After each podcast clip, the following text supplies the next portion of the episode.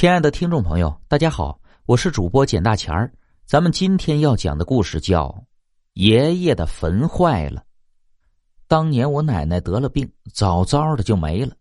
我爷爷独自把姑姑和父亲抚养成人，后来也得了肿瘤去了。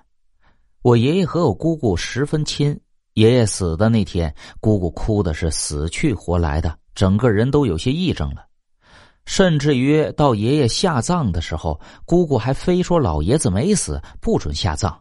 还是父亲拉过姑姑，宽慰他说：“咱爹劳苦一生，死了你就让他入土为安吧。”这姑姑才肯让下葬。当时家里突然没了老人，谁的心里都不痛快。父亲也是天天唉声叹气的说：“哎呀，老爷子啊，真是死的太早了。”还没享福就去了。大概过了有小半年，各家也都慢慢的步入正轨。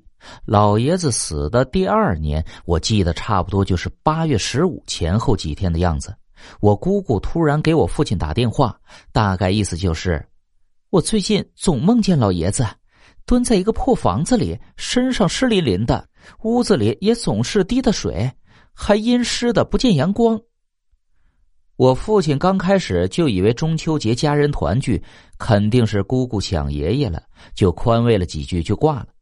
可是奇怪的是，当天晚上我父亲也做了同样的梦，爷爷一个人蹲在阴暗潮湿的破屋子里，房子快塌了，身上也没有好衣服。走进去一看，屋里还在下小雨，十分破败。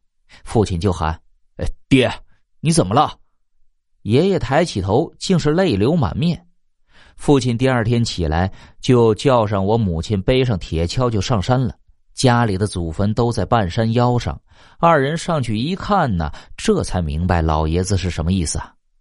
原来老爷子的坟坐东朝西，背面呢是个小土坡，西南方有棵高大的桑葚树，北方夏季雨水多。